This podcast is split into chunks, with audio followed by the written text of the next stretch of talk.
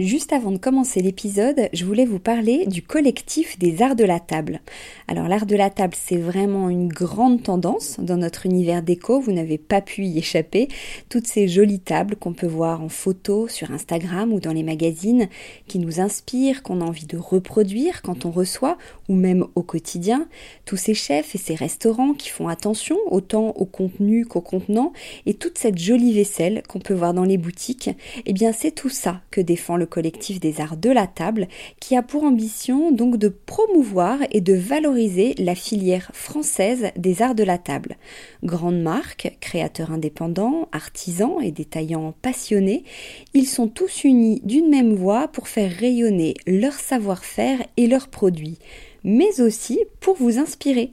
Tous les mois, le collectif des arts de la table vous propose une nouvelle tendance qui vous donne plein d'idées sur les matières, les couleurs et les formes du moment, et bien sûr une sélection de produits de marque française que vous pouvez donc retrouver sur leur site lesartsdelatable.fr ou sur leur compte Instagram lesartsdelatable. Allez, place à l'épisode maintenant.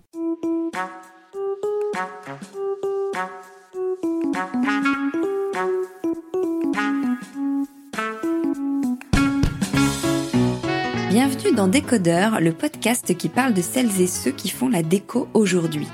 Je m'appelle Hortense Leluc et à chaque nouvel épisode, j'invite à mon micro des pros de la déco. Un architecte ou un designer, une marque que vous aimez ou que vous allez découvrir, un entrepreneur, un créatif ou un influenceur, quelqu'un que vous allez connaître ou pas, mais qui dans tous les cas va nous parler déco et envers du décor. Rencontres, savoir-faire, actu, tendance, conseils, ici, la déco, ça s'écoute. Bon allez si quand même, pour les images, rendez-vous sur le compte Instagram Décodeur Podcast. Aujourd'hui, je suis doublement contente parce que je suis à Aix-en-Provence, une ville que j'aime beaucoup et qui fait gagner quelques degrés, et parce que je rencontre Marie Grindel, cofondatrice de Mercadier, que vous connaissez sûrement pour ses matières comme le béton ciré ou la chaux, qu'ils ont contribué à rendre plus tendance que jamais. Entre innovation, conseils techniques, créativité, durabilité, savoir-faire, couleur et pédagogie, je crois que j'ai bien fait devenir car les sujets de discussion sont très nombreux. Alors c'est parti. Bonjour Marie. Bonjour Tance. Alors il y a quelques années, c'était très tendance euh, le béton ciré, on n'entendait parler que de ça. Aujourd'hui, c'est devenu un peu standard entre guillemets, on peut dire. Euh, oui, je crois. Je crois qu'aujourd'hui, le béton ciré, c'est une proposition décorative, euh, alors pas comme une autre, parce que c'est un parti pris, mais euh, ça fait partie des solutions qui se présentent à nous quand on a un choix à faire en matière de décoration. Donc c'est oui, c'est un standard aujourd'hui. Vous vous en vendez toujours de plus en plus? Oui, on en vend depuis 2003, donc quasiment, qui est la date à laquelle on a créé la société. Et aujourd'hui, on s'aperçoit qu'on est sollicité pour des projets de, de grands magasins, d'hôtels, de restaurants, de plus en plus. Donc, euh, donc ça nous fait plaisir. On se dit qu'on fait partie du vraiment du paysage euh, de la déco aujourd'hui. euh, alors, qu'est-ce que le béton ciré? En fait, euh, quels sont les ingrédients et quel lien C'est un peu tout bête, mais quel lien avec le béton tout court? Alors, bon, c'est le terme béton ciré, c'est un terme un peu galvaudé en fait. Un vrai béton, c'est pas c'est pas du ciment en fait. C'est c'est aussi c'est du ciment dans lequel il y a des charges beaucoup plus importantes. Le béton, on l'utilise pour fabriquer des murs. Euh, nous, en fait, on devrait parler plutôt de ciment teinté puisqu'on est dans des charges beaucoup plus fines. Mais euh, c'est vrai que le terme, euh, alors à l'origine, probablement, on faisait des chapes en béton qu'on lissait, et donc c'est devenu par extension euh, le béton ciré en fait. Oui, d'ailleurs, vous, votre produit phare, c'est l'enduit en béton. Voilà, euh... l'enduit béton coloré, qui est donc une, un ciment avec des charges fines, très fines, et qui s'applique en quelques millimètres d'épaisseur euh, sur des sols, des murs, euh, dans beaucoup de projets en fait. Ouais, comment ça se, ça se présente en fait? Le, Imaginons, je veux faire un, un, sol en béton ciré. Comment ça se présente? Qu'est-ce que j'achète? Alors, tu vas acheter de la poudre d'une part, et à côté un liant qui est coloré. Et au moment de l'application, il faudra mélanger les deux dans des proportions qui sont indiquées, évidemment. euh, Et tu auras donc une pâte qui se travaille avec une taloche. Voilà, donc c'est un enduit, c'est pour ça que ça s'appelle un enduit d'ailleurs. Et donc cet enduit va pouvoir recouvrir le, le, le, support. Et je le fais toute seule ou je fais appel à un expert? Alors euh, tu peux le faire toute seule si tu es un peu, si tu sais déjà un peu bricoler et si tu as déjà manié le, pat, le platoir. Euh, Euh, si tu n'as jamais fait d'enduit de plâtre ou jamais d'enduit, euh, non, il faut vaut mieux se faire accompagner quand même, euh, ou alors commencer par un tout petit projet, c'est-à-dire un micro plan de vasque, euh, quelque toilettes. chose de très petit, voilà, une, une toute petite euh, superficie pour se faire un petit peu la main, mais il faut pas s'attaquer à un salon de 80 mètres carrés quand on n'a jamais fait d'enduit béton, non, ça c'est sûr. Oui, parce qu'on parle de sol, mais avec le béton ciré, on peut aussi faire le plan de travail, une douche. Alors, on a plusieurs produits, nous. Donc, dans la gamme béton ciré, on a, si on veut rapidement euh, présenter la gamme, on a des, enduits. Donc, l'enduit béton coloré dont on parlait tout à l'heure. On a aussi un pur minéral euh, béton, qui est un enduit aussi, qui s'applique de la même manière, mais qui est additionné avec de la chaux. Donc, il y a un rendu esthétique un peu différent. Donc, ça, c'est une première famille. Ensuite, la famille des sols coulés. Donc, les bétons coulés ont une texture beaucoup plus fluide et ils servent uniquement à faire des sols, en fait. On peut pas, comme avec un enduit, venir recouvrir un plan de, de vasque ou un plan de travail ou un mur. On peut pas travailler à la ver- verticale, en fait. Alors, on le choisit pour quel effet, le, le béton ciré, plutôt dans, dans quelle pièce? Alors, euh, il n'y a pas vraiment de limite. Je crois que ce qui attire les, amateurs, enfin, la raison pour laquelle on choisit un béton, c'est en général, on cherche un matériau sans joint. Je crois que c'est ce qui va différencier euh, nos produits d'un carrelage. euh, voilà, ce qui n'exclut pas aussi de marier les deux. hein. Ça peut être très joli de faire des mariages de, matériaux, justement. Mais la particularité des, enduits béton ou des, des sols en béton, c'est qu'on n'a pas de joint. Alors, on peut avoir des joints de fractionnement, etc. Mais c'est un matériau qui est très fluide, qui donc euh, esthétiquement euh, peut-être contribue à, justement donner, agrandir les espaces, donner de la fluidité. euh, il n'y a pas de rupture de. Si on veut faire une salle de bain, par exemple, en enduit béton, on peut, on peut faire la salle de bain du sol au plafond, euh, le, le receveur de douche. euh, enfin, on peut tout, tout faire en enduit béton. Donc, euh, je crois que ça contribue à hum, uniformiser un espace, à le rendre euh, peut-être plus lisible. euh, voilà, cette absence de joint, je trouve que c'est très agréable au regard. Et en termes de style, on l'associait beaucoup au style industriel, alors qu'aujourd'hui, il peut aller dans tout type euh, d'intérieur. Euh, oui, alors je, crois que en fait le, béton a quand même ce côté un peu brut qu'on qu'on a euh, tous en tête, qui est le béton gris en fait, qui était le béton euh, à l'état vraiment à l'état brut. Et nous, on a énormément travaillé sur la couleur, justement pour sortir du gris et pour pouvoir proposer des palettes de couleurs qui permettent du coup de se glisser dans des univers déco très différents. Aujourd'hui, on a des roses poudrées, on a des couleurs terracotta, on a des bleus. Toute cette palette de couleurs permet de d'ouvrir le béton à des à des univers euh, très variés en fait. Oui, et créer des styles Ouais, euh, ouais. différents. Oui, Mm. j'avais noté que vous aviez 150 couleurs. Oui, à peu près, hein, parce que ça, ça change, on crée des couleurs, on en retire, etc. Mais si on cumule tous nos nuanciers, euh, on a près de 150 couleurs, oui. Et là, ouais, là, vous avez toute une nouvelle palette autour du terracotta, qui est une couleur très jolie et très tendance. Ouais. Comment vous l'avez travaillée Cette gamme de couleurs, on l'a travaillée. euh, euh, déjà, notre enduit béton est un, rendu très minéral, c'est-à-dire qu'on on aperçoit légèrement le grain, le sable du, du produit. Et du coup, euh, ce développement de, couleurs, moi, m'est venu en, regardant un peu le, le soleil sur la terre et sur le sable. Et je trouvais que ces, palettes de couleurs terracotta, qui sont des couleurs très naturelles, qui évoquent tout de suite la terre, le sable, l'argile, euh, lui, vont très bien à cet enduit béton. Il y, a, une conjonction de la couleur et de cet univers de couleurs et de, la matière qui est magnifique en fait. Évidemment, c'est très beau dans des bleus ou dans des tons un peu plus, euh, un peu moins naturels, mais dans cette palette de couleurs-là, particulièrement, je trouve que là, le béton trouve une expression très, euh, très belle.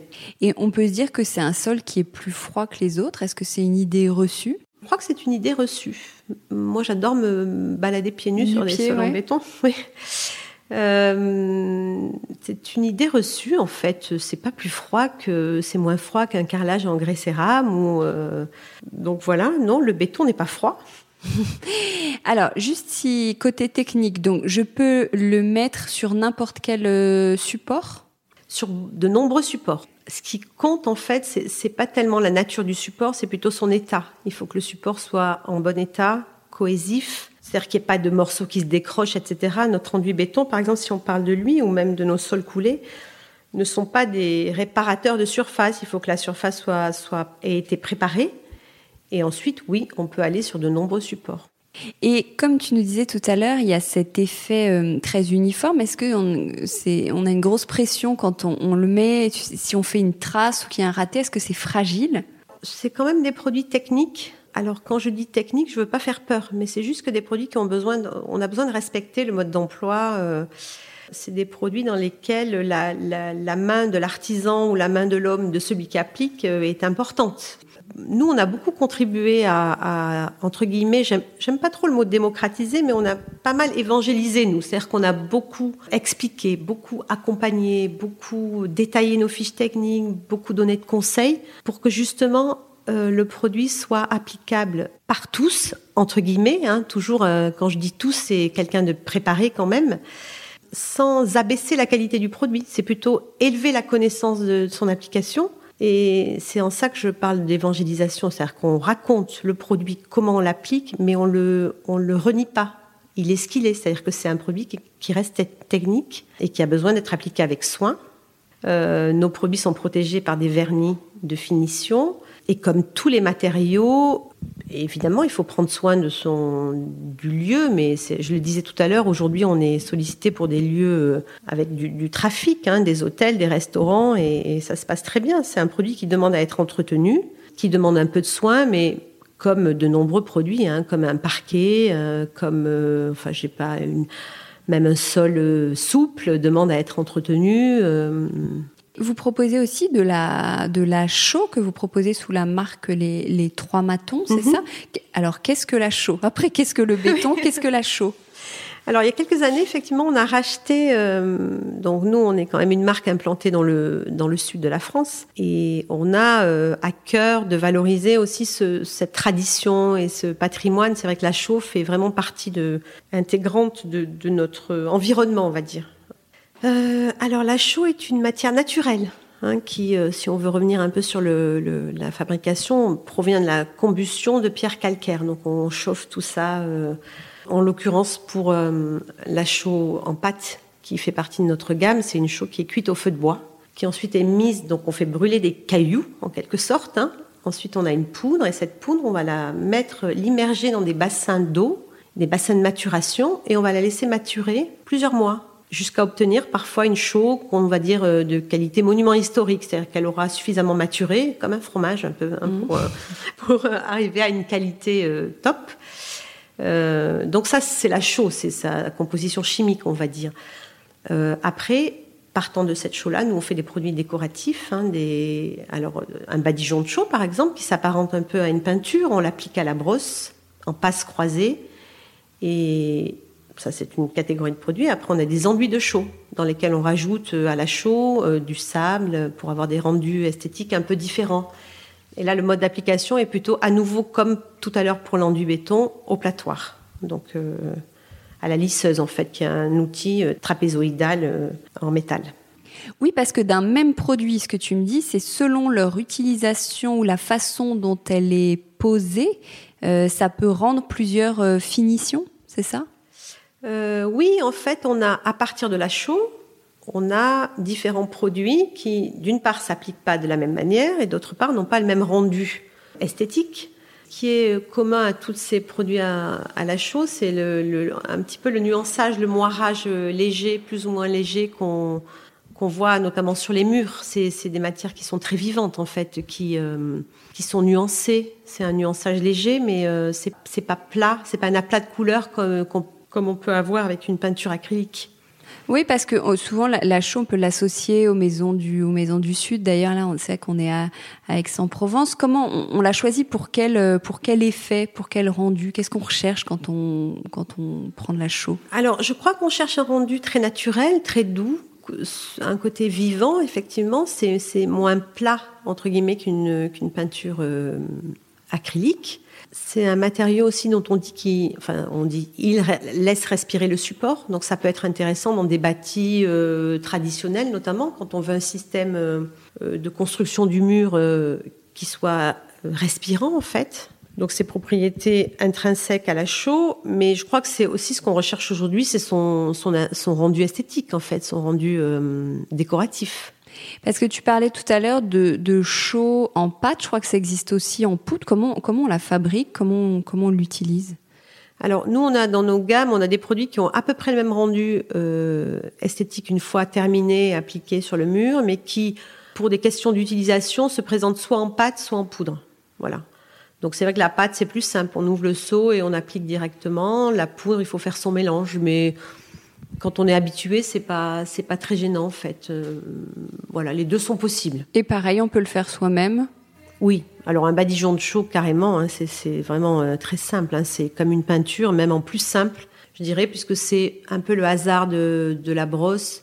Il faut juste faire attention aux, reprises, etc. Mais il y, a des, y a des règles. Hein. On fait un pan de mur, on ne reprend pas un mur au milieu, etc. Mais, euh, mais oui, on peut appliquer un badigeon de chaux soi-même. Et pour l'enduit, c'est pareil, c'est comme euh, tout à l'heure. Hein. si on n'a jamais manié, euh, jamais fait d'enduit, bah, il vaut mieux s'entraîner avant en fait, mais, euh, mais c'est possible aussi. Et mm. toi, tu préconises dans quelle pièce la chaux? Moi, je crois que ça peut aller dans toutes les pièces de la maison. Tout dépend du, produit qu'on choisit en fait, mais euh, je vois pas de, pas vraiment de limite moi en fait. Et on C'est très beau dans une chambre à coucher, c'est très beau dans un salon. C'est après il y a des pièces dans lesquelles euh, s'il y a trop de projections d'eau ou de, par exemple dans une cuisine, on fera attention à quel mur on va traiter à la chaux ou pas et comment on va protéger son mur à la chaux. Et il y a aussi pour l'extérieur alors pour l'extérieur, traditionnellement, la chaux était beaucoup utilisée pour faire des façades. Des façades, ouais. Hein. Donc euh, nous, on a des produits qui vont en extérieur aussi, qui permettent de, de finir sa façade avec un badigeon de chaux, par exemple.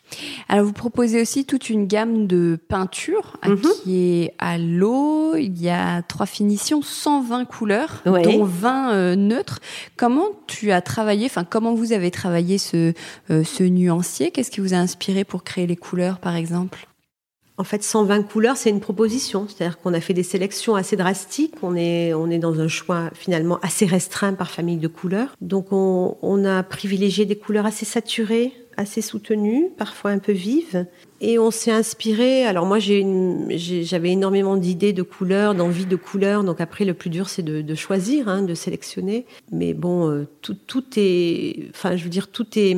L'inspiration, elle vient de partout en fait pour créer des couleurs. C'est euh, moi, j'ai une mémoire visuelle euh, assez importante. Et puis on a travaillé en équipe. Chacun avait des idées sur le type de couleurs, sur l'équilibre, sur la manière de les présenter, les ordonner. tout ça pour arriver à une proposition de, de, de couleurs qui nous paraissent cohérentes et qui peut, qui sera amenée à évoluer en fait. Ça peut pas être statique une proposition de couleurs. Ça peut pas être statique parce que parce que la manière d'associer les couleurs évolue. C'est pas tellement les couleurs qui changent en fait. C'est les couleurs euh, existent déjà partout, hein, mais euh, c'est la, c'est peut-être l'intensité de ces couleurs-là, c'est la manière de les faire euh, se frotter les unes aux autres, de les ordonner. Donc on, on sera amené à faire des nouvelles propositions. Alors je fais une parenthèse parce que vous aviez créé, enfin je, parle au passé, tu vas me dire, ADN chromatique, qui est une couleur que on peut créer selon son ADN, c'est ça? En fait, cette idée nous est venue. On, avait envie de raconter quelque chose autour de la couleur parce que c'était euh, c'était euh, ce qui nous semblait être un peu en plus de, de la couleur dont j'ai beaucoup parlé déjà, mais euh, c'était surtout ce qui nous a guidés depuis toujours, c'est l'accompagnement en fait de nos clients, l'accompagnement. On a, démarré assez vite notre histoire avec des boutiques, puisqu'aujourd'hui on a sept boutiques en France dans lesquelles on a, on a nos propres équipes, donc on a des retours assez immédiats de, de, la part de nos clients, de ce qu'ils aiment, de ce qu'ils aiment pas, de ce, qui, de ce dont ils ont envie. Et au-delà de ça, on les accompagne beaucoup dans leurs projets, puisqu'on a des clients qui viennent maintenant depuis euh, on, commence à voir arriver les enfants de nos premiers, clients, donc ça c'est assez rigolo. Euh, donc du coup on les connaît. Et cette expertise euh, à la fois couleur et cet, cet, accompagnement, on a eu envie de le traduire dans cette expérience qu'on a appelée l'ADN chromatique, qui était finalement la couleur ultra personnalisée, parce qu'on a vraiment l'impression dans nos boutiques de faire des, de l'accompagnement et vraiment de la personnalisation de, de du conseil. Euh, quand on fait un conseil couleur, c'est vraiment pour telle personne, c'est vraiment dans un cas très précis.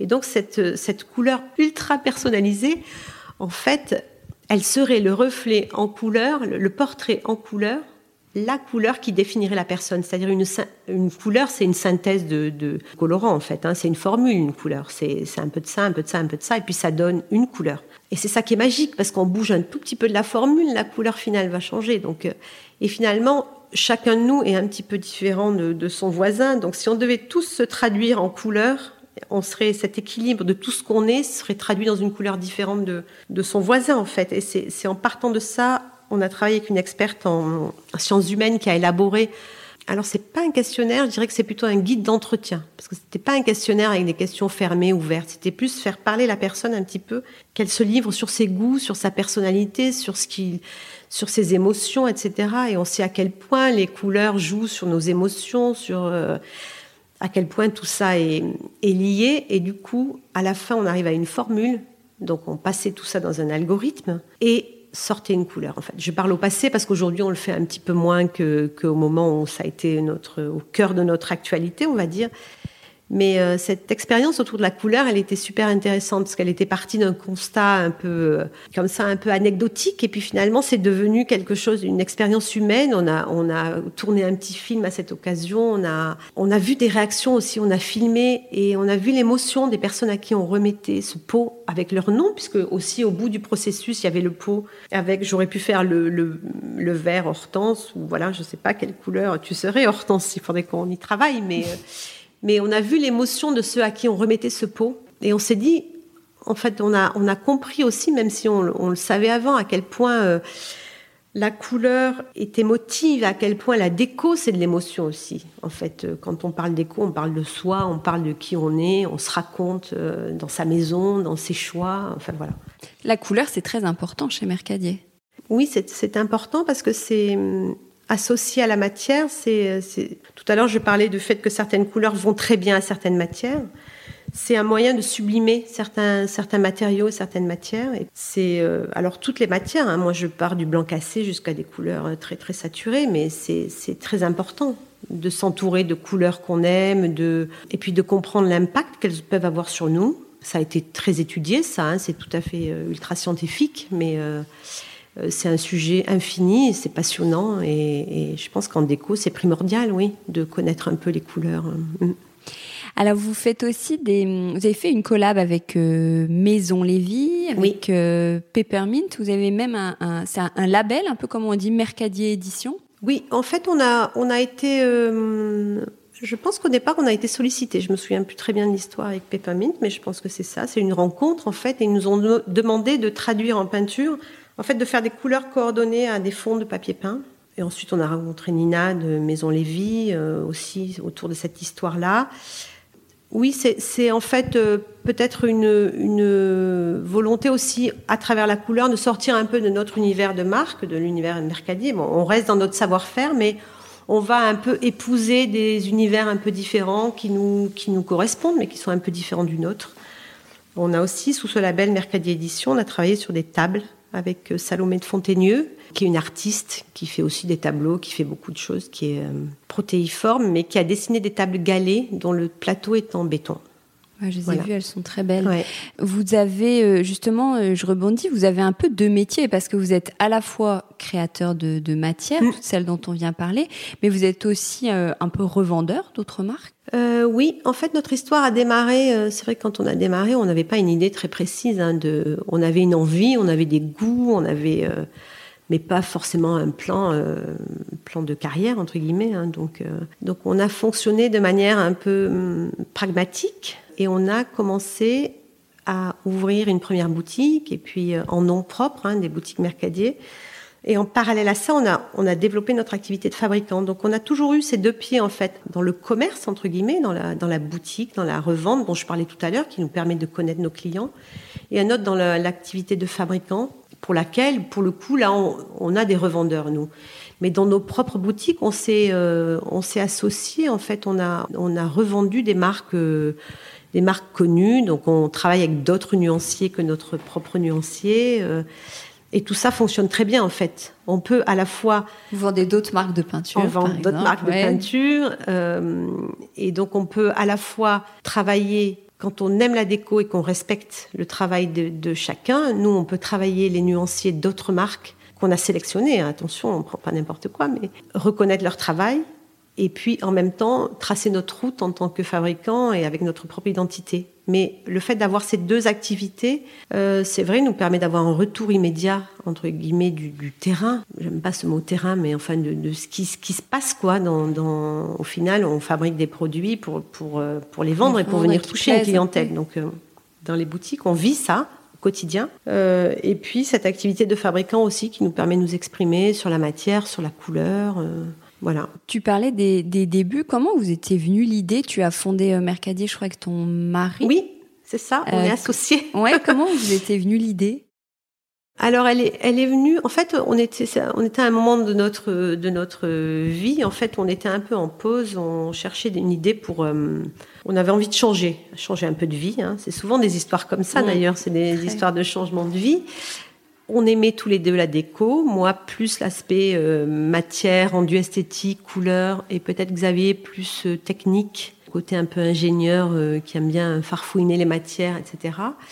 Et donc, on cherchait des produits déjà tout simplement pour rénover notre maison. Donc ça, c'est venu, ça a commencé un peu à nous titiller entre guillemets parce qu'on cherchait, puis on trouvait pas forcément non plus ni en termes de conseils, ni en termes de produits, et ni même en termes de couleurs en fait. Donc tout ça est venu un peu bouillonner. Et puis on a ouvert ce premier point de vente. Et euh, c'est vrai que cette idée de béton nous faisait partie des, des pistes qu'on avait envie d'explorer en fait. Et donc très vite, Xavier a commencé à travailler sur les formules en fait, d'un point de vue technique, et moi sur la couleur. Donc ça a démarré comme ça en fait, un peu de manière un peu euh, pas vraiment prévue, mais euh, avec beaucoup de beaucoup d'envie, beaucoup d'idées, de, de, voilà. Et puis ça s'est développé petit à petit. Aujourd'hui, on est une équipe. Vous êtes combien? On est 25. Euh, on a un nouveau siège social là, dans lequel nous sommes, dans lequel il y a un, un showroom qu'on est en train petit à petit de, de structurer. Euh... Oui, où est-ce qu'on peut trouver vos produits? Il y a ce showroom à Aix-en-Provence, il y a une boutique, je crois aussi, et il y en a, il y a d'autres. Alors, euh... nos produits, on peut les trouver dans nos propres boutiques. Donc, Mercadier, on a sept points de vente euh, à Lille, Rouen, Paris, Aix, Bordeaux. Euh, et puis, on peut trouver nos produits chez des revendeurs aussi ou également on fait de la vente en ligne et on a un site internet, un site internet qu'on a pas mal restructuré l'année dernière en raison du Covid, puisqu'on a eu euh, vraiment un, un, regain des ventes, euh, des ventes en ligne en fait, euh, et, et, donc on a mis au point un configurateur qui permet justement de simuler un projet et d'avoir ces quantités. Donc c'est comme un guide d'achat en ligne. En fait, on rentre son support, il est, il est très bien fait. Il permet d'être guidé en fait dans le choix des produits, dans les quantités dont on a besoin, etc. Voilà. c'est qu'avec Mercadier, vous êtes assez proche euh, de votre clientèle. Vous voulez vraiment t'en parler un peu tout à l'heure, rendre accessibles ouais. ces matériaux. Il y a sur votre site internet, il y a beaucoup de fiches de vidéos, mm -hmm. alors que vous pourriez rester euh, opaque, genre le, le, leader un peu de béton ciré. Mais il y a cette notion de, de transmission qui est importante chez vous. Euh, oui, ça a toujours été. Euh, oui, on a toujours eu envie d'expliquer en fait comment comment on applique les produits. Euh, je crois que c'est peut-être parce qu'au début, quand nous on a démarré, on avait l'impression que c'était un peu un univers. Alors il y avait peu de propositions, avec un côté assez mystérieux, un peu inabordable. Et je crois que nous on a eu on a eu envie de percer ça et de dire mais non, il faut un peu dédramatiser l'affaire et puis raconter un peu comment s'applique le béton, qu'est-ce que c'est. C'est pas c'est pas réservé à quelques projets un peu de pointe, ça peut être beaucoup plus large que ça. Donc on a eu à cœur de d'accompagner en fait, de oui, de raconter le produit, de, de donner des renseignements techniques, euh, des trucs, partager nos petits trucs, nos astuces de chantier. Euh, c'est vrai que dans nos équipes, il y a quelques personnes qui sont issues du chantier aussi, qui ont fait elles-mêmes des chantiers. On a pas mal de femmes chez nous. Euh, qui sont de très bonnes applicatrices et qui du coup euh, ont eu cette expérience du chantier et donc envie de, partager ça en fait qui ont mis les mains dedans et qui savent ce que c'est que de raconter comment on applique un produit. Voilà. Mm. Donc c'est une volonté toujours d'accompagner, d'expliquer. Mm. On l'a vu là avec les différents produits dont on a un peu parlé chez Mercadier. Vous êtes aussi euh, beaucoup en train d'innover quand même, de développer de, de, nouvelles matières, de nouvelles couleurs. On parlait du terracotta là pour mm -hmm. le, le béton. Comment vous travaillez? Vous avez une cellule, j'en sais rien, recherche et développement? Alors on a, euh, oui, on a un labo. Déjà ouais. ici, on a un labo dans lequel avec des, de l'outillage, dans lequel on peut tester les produits, travailler sur les couleurs. Et après, on fait des chantiers tests. Donc chez moi, par exemple, on a testé beaucoup de produits. Et oui, on recommence tout le temps, on recommence les formules, on challenge les produits, on se remet tout le temps en, question. Euh, et on est tout le temps à la recherche d'idées nouvelles. Euh. Vous parlez aussi de, d'éco-responsabilité. Est-ce que c'est important ça? Alors oui, c'est important. Je pense qu'on est tous concernés par cette démarche-là. C'est aujourd'hui, c'est un peu une, urgence entre guillemets de, d'assainir nos procédés. Donc nous, on est dans cette démarche-là on y travaille, on va dire. On n'est pas, on est loin d'être d'être arrivé au bout du chemin. Je ne sais pas si on y arrivera un jour, mais euh, on contribue. On essaie de rendre nos produits plus propres. Par exemple, on a retiré les solvants de nos vernis progressivement pour aller vers des vernis acryliques qui soient quand même performants, mais euh, sans solvant. Euh, donc c'est une démarche qui nous tient à cœur, avec quand même l'humilité de se dire qu'on est en cours d'eux on n'est pas arrivé, on n'est pas, euh, mais c'est un, souci. Oui, c'est un souci permanent dans nos choix, euh, dans nos procédés, dans nos choix de matériaux, de matières premières. Oui. Parce que c'est vrai qu'avec le regard que j'ai, mais je, me trompe peut-être, moi je me dis que vous êtes une entreprise qui, qui travaillait beaucoup les produits naturels. On parlait tout à l'heure de la chaux, le béton, etc. Mais non, tout ne l'est pas en fait. En fait, on peut pas dire qu'un ciment soit naturel. Hein. Ce serait, ce serait vraiment mentir. Euh, aujourd'hui, par exemple, notre gamme de peinture est 100% à l'eau. Donc, quand on pense aux gammes de peinture qui existaient il y a quelques années, qu'on appelait les glycéros, on est dans des, dans des systèmes beaucoup plus euh, naturels, beaucoup plus, on va dire, euh, propres. la chaux est un produit naturel. C'est pas forcément un produit écologique au sens qui n'a pas un label éco, mais c'est un produit naturel. Donc, donc oui, on est, on est dans cette démarche-là. Quel est ton rôle à toi chez Mercadier? Alors, mon rôle a, pas mal évolué, puisqu'au départ, on était deux, et puis aujourd'hui, on est 25. Donc, forcément, euh, j'ai pu prendre un peu de, un peu de, distance. Vous étiez deux, mais je fais une parenthèse, vous n'êtes pas monsieur et madame Mercadier. Non. non, c'est pas notre nom de famille, c'est un nom qu'on a choisi, qui veut dire marchand vieux provençal, en fait. Voilà l'histoire. Euh, Aujourd'hui, alors moi je travaille principalement sur, euh, sur en plus d'avoir un regard général sur la, la gestion de l'entreprise, puisque je suis quand même associée, euh, même si Xavier est plus dans l'opérationnel, et c'est lui qui dirige la société. Euh, mais moi, je suis quand même un peu à ses côtés pour, euh, pour ce regard-là d'ensemble sur notre stratégie. Et aussi, plus particulièrement, moi, je travaille sur les gammes de couleurs et aussi sur l'assortiment de certaines de nos boutiques. Euh, je travaille, on a une boutique à Rouen dans laquelle on développe une offre euh, euh, d'éco globale, des choix de fournisseurs, des choix de donc on fait du textile, de, de la déco, du petit mobilier, etc. Donc je travaille aussi sur cette sélection-là. En fait, aujourd'hui, je crois que mon rôle, c'est d'être un peu garant de. je suis un peu le garde-fou. Voilà, je suis un peu responsable de l'image de la de la de la marque, on va dire. Qu'est-ce que tu Mais je suis aidée, hein. Je suis aidée, on est. Oui.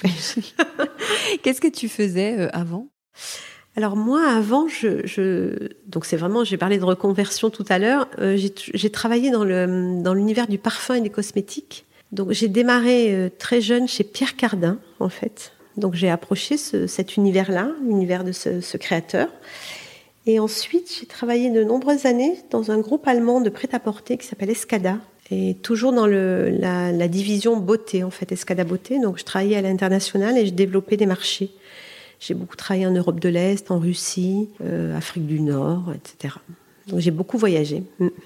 Tu parlais tout à l'heure du, du confinement. J'ai pas encore rebondi. Comment vous avez vécu vous ce confinement? Est-ce que tu sens qu'il y a eu un, un essor? Euh, les, les, gens font peut-être plus de, de, travaux chez eux ou pas forcément et, vous, comment, comment ça va? Comment va Mercadier? Nous, nous on, a, on, a, on a eu une année un petit peu. Euh, c'est vrai qu'on faisait le bilan, là, d'un point de vue du, chiffre d'affaires. On a passé une bonne année, en fait. Euh, après, euh, on a vraiment remercié notre équipe parce que humainement, c'était quand même compliqué de faire face à des confinements, de devoir réagir, etc.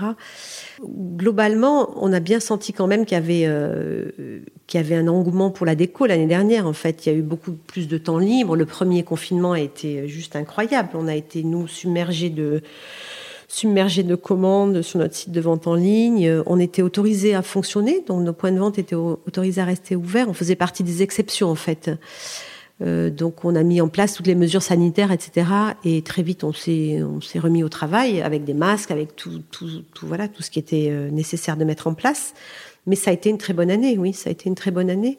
peut-être que bon, ça a été beaucoup dit, mais que dans des périodes d'instabilité et d'incertitude, euh, on se replie un peu euh, chez soi et on s'intéresse à voilà ce à quoi on faisait pas attention je sais pas comment l'expliquer mais du coup on reprend de de, de l'importance on repeint ne serait-ce que repeindre un mur euh, et puis globalement je pense qu'on passe tous plus de temps chez nous aussi donc on a plus le nez sur les détails, on a envie de refaire, on a, on a du temps un peu plus, on sort moins forcément. Donc, euh, donc voilà, donc pour nous c'est plutôt une bonne année euh, en termes de, business entre guillemets.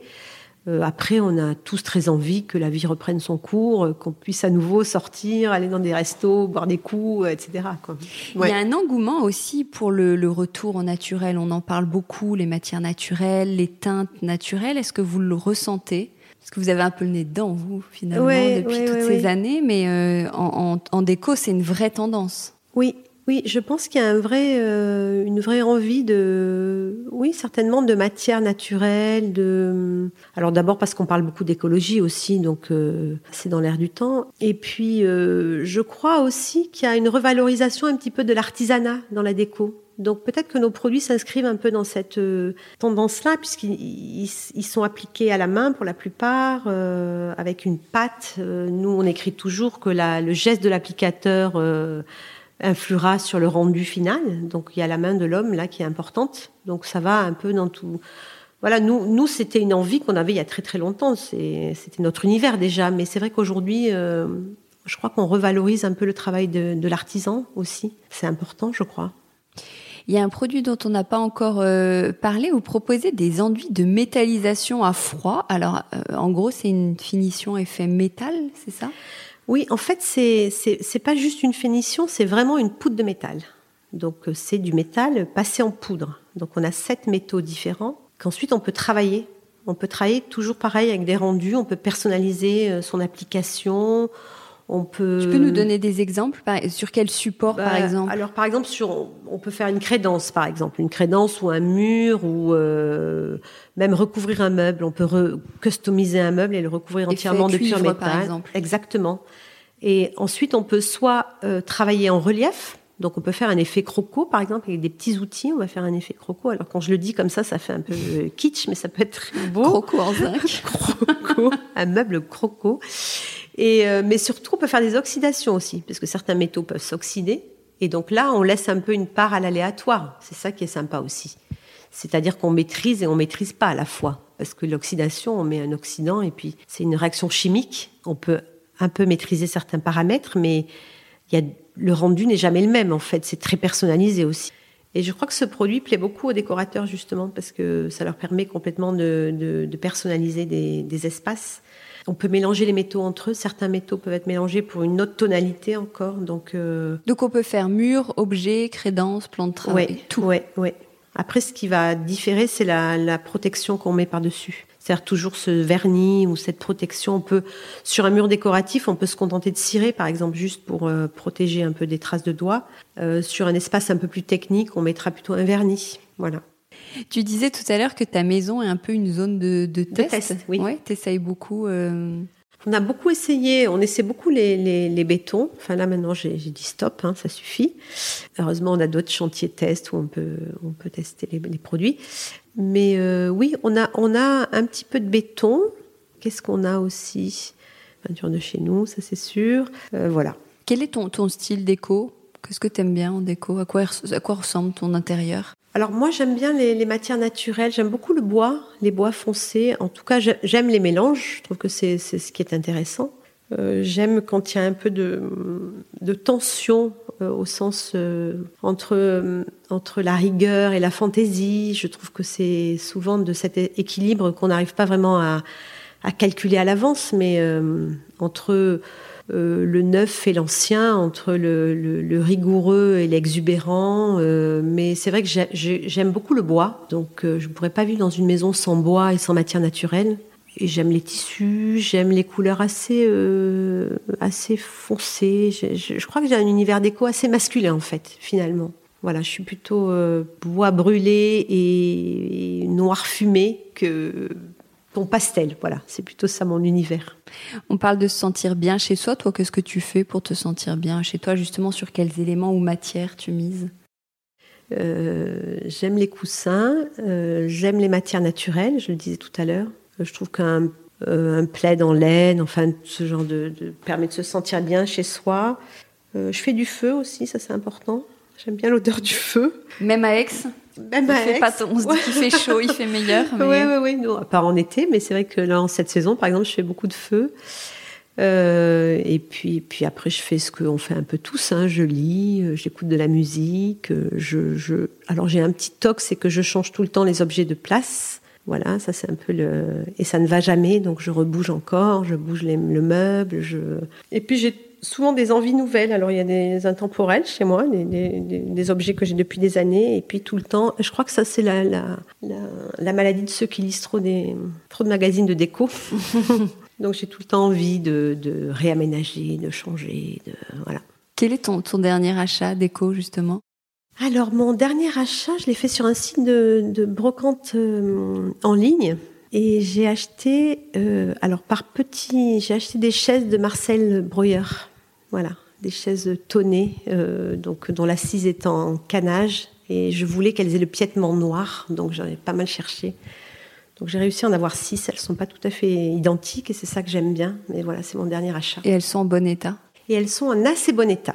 Voilà. Mon fils a fait un trou dans une dans le dans la sixième, mais je, je, je vais l'emmener pour la faire euh, la faire réparer, on va dire. Et qu'est-ce qu'on trouvera jamais chez toi? Ah, euh, je crois qu'on trouvera jamais de. de, de... Alors, j'ai horreur des meubles en plexiglas, par exemple. C'est un truc qui me. Je comprends pas. Donc, ça, on trouvera ça, jamais ça chez moi. Eh ben, merci beaucoup, Marie. Merci. Merci, Hortense. Au revoir. Décodeur, c'est terminé pour aujourd'hui. Merci beaucoup d'avoir écouté en entier. Si vous avez aimé, n'oubliez surtout pas de vous abonner à ce podcast pour ne pas rater les prochains épisodes chaque vendredi. Bien sûr, vous pouvez aussi le partager sur euh, Facebook, Twitter ou en story. Ça permet de le faire connaître à vos proches.